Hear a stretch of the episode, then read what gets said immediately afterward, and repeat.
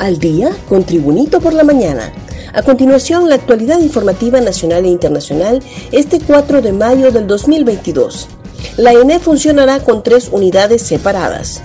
La reforma del sector energético que propone el Ejecutivo hondureño descarta la decisión mercantil de la Empresa Nacional de Energía Eléctrica que venían pidiendo el sector privado y organismos internacionales en los últimos años. Así lo revela el proyecto de decreto ley especial para garantizar el servicio de la energía eléctrica como un bien público de seguridad nacional y un derecho humano de naturaleza económica y social, enviado por la Casa Presidencial al Congreso Nacional. En el artículo 29 se refiere a la separación técnica, administrativa y financiera de la ENE. Menciona que con la finalidad de salvaguardar su naturaleza pública, la Empresa Nacional de Energía Eléctrica deberá realizar el proceso de separación técnica administrativa y financiera de la actividad de generación, transmisión, Centro Nacional de Despacho y Distribución. Embajada de Estados Unidos y Canciller intercambian mensajes sobre reforma energética. La embajadora de Estados Unidos en Honduras, Laura Dogu, a través de una publicación en Twitter, manifestó que la reforma energética es crítica para el desarrollo económico. Agregó que estamos analizando la propuesta energética y como escrito nos preocupa el efecto que tendrá sobre la inversión extranjera y la independencia de la agencia reguladora. Ante esta opinión de la embajadora de Estados Unidos, el canciller de la República, Eduardo Enrique Reina, le contestó con el siguiente mensaje publicado en Twitter. Señora embajadora, usted ha sido recibida con los brazos abiertos. La reforma energética es urgente como Estado. Combate una situación heredada de corrupción y pobreza. Reina agrega que nos preocupa su desacertada opinión sobre política interna, la que no contribuye a las buenas relaciones con Estados Unidos. El Tigre Bonía escribe una carta abierta previo a su extradición a Estados Unidos. El director de la Policía Nacional, Juan Carlos El Tigre Bonía, escribió una carta abierta con su puño y letra, previo a su extradición a Estados Unidos, en donde es acusado por delitos relacionados al narcotráfico a gran escala. Bonilla dedicó sus palabras a sus hijos, nietos, bisnietos, abogados y a la sociedad hondureña. Menciona a su familia por estar a su lado en los buenos y malos momentos de su vida. También a sus compañeros y amigos de la Policía Nacional de Honduras y de las Fuerzas Armadas que le brindaron apoyo incondicional. En la misiva también se refiere a sus hijos e hijas, a quienes les dice que no puede prometerles que estará presente en el camino de sus vidas.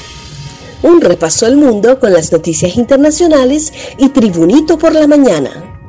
Europa prepara un embargo petrolero contra Rusia.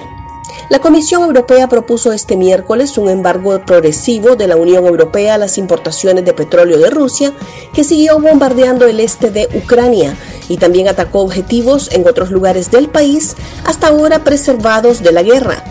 Vamos a renunciar progresivamente a las entregas rusas de petróleo en un periodo de seis meses y a las de productos derivados del crudo de aquí a finales de año dijo la presidenta de la Comisión Europea, Ursula von der Leyen, ante los eurodiputados en Estrasburgo.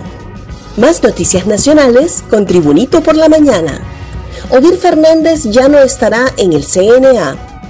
El Consejo Nacional Anticorrupción anunció que el director de la Unidad de Investigación, Odir Fernández, ya no pertenece a este ente y que a partir de las próximas semanas cesará en sus funciones, decisión que obedece a retos personales que el doctor emprenderá, así como a un nuevo enfoque estratégico al que apunta el CNA. En el comunicado del CNA se reconoce y agradece la valentía, destacada participación y lucha del doctor Fernández a lo largo de los últimos ocho años en este ente. Anterior Cancillería extravió documentos de extraditables. En tiempos de la Cancillería que rectoró Lisandro Rosales, se extraviaron documentos de ciudadanos hondureños pedidos en extradición por delito de narcotráfico, denunció la diputada del Partido Salvador de Honduras e integrante de la Comisión Legislativa para investigar los procesos de extradición, Maribel Espinosa. Recalcó que la anterior administración de la Cancillería perdió documentos de connacionales pedidos en extradición, por lo que el actual, Enrique Reina, nos informó que incluso ha pedido reconstruir algunos expedientes porque obviamente no los tienen todos. Policía aclara que no ha comenzado recontratación.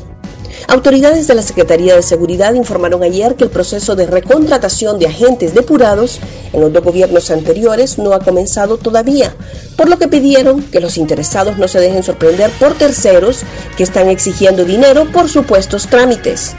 Mediante boletín oficial se aclaró que no se ha iniciado aún el proceso de recontratación, por lo que la revisión de hojas de vida de los posibles candidatos está sujeta a la publicación en el diario oficial La Gaceta de las reformas a la actual ley orgánica de la Secretaría de Seguridad y Policía Nacional. Gracias por tu atención. Tribunito por la Mañana te invita a estar atento a su próximo boletín informativo.